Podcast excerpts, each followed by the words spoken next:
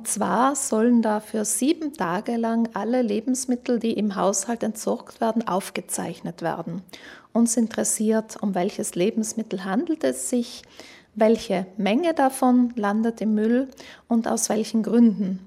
Das können ja verschiedene sein. Entsprechend können hier die Angaben gemacht werden.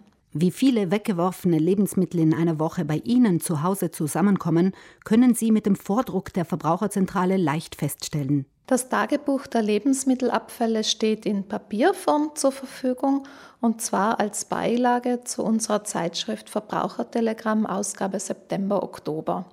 Außerdem auf der Internetseite zum digitalen Ausfüllen als Excel-Tabelle sowie als PDF-Datei zum Ausdrucken und Ausfüllen.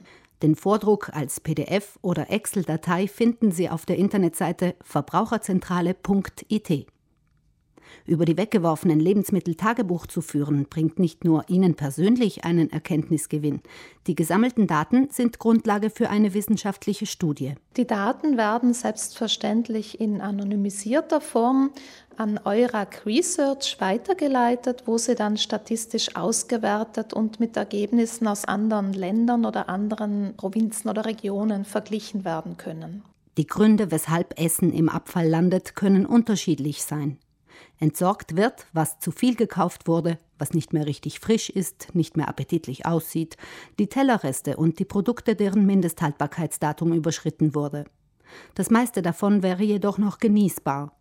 Wenn Lebensmittel frühzeitig verderben, liegt es oft daran, dass sie nicht sachgerecht gelagert wurden. All diese Gründe sind ja zu einem Großteil vermeidbar. Das heißt, wenn man hier von vornherein gegensteuert oder bewusst einkauft, beispielsweise nach Erstellen einer Einkaufsliste, dann kann man einen guten Teil der Lebensmittelabfälle schon von vornherein vermeiden. Und das ist natürlich immer besser als irgendeine Korrektur im Nachhinein.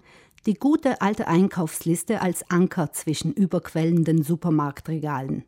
Und sollte es vorkommen, dass trotz aller guten Vorsätze mal mehr auf den Tisch kommt, als verzehrt wird, gibt es bessere Alternativen als die Reste aus den Augen, aus dem Sinn, in den Biomüll zu kippen. Speisereste können natürlich noch einmal verwendet werden. Wichtig ist allerdings, dass sie gleich nach der Mahlzeit gekühlt werden und dann bis zur Wiederverwendung gekühlt aufbewahrt werden. Und am besten sollte das innerhalb von zwei Tagen wiederverwendet werden, denn sonst riskiert man einfach einen Befall durch Mikroorganismen auf dass weniger Lebensmittel, die noch genießbar sind, in der Tonne landen. Die Aktion Tagebuch der Lebensmittelabfälle der Verbraucherzentrale läuft noch bis zum 26. November.